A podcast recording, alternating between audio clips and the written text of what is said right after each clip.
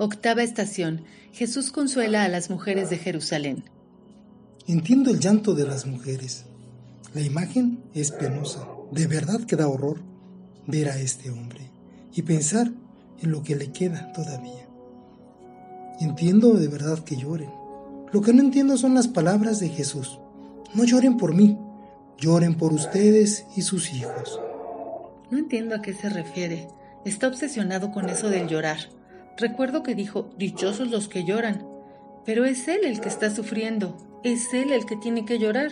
No veo la dicha en esas lágrimas. Por mi parte, yo no tengo ninguna razón para llorar y menos por mí. Yo no estoy haciendo nada malo. Solo soy una turista, me dedico a mirar y a tomar fotos. Eso no es malo, ¿o sí? Por los exámenes de conciencia que no he hecho, por la falta de contrición por mis pecados.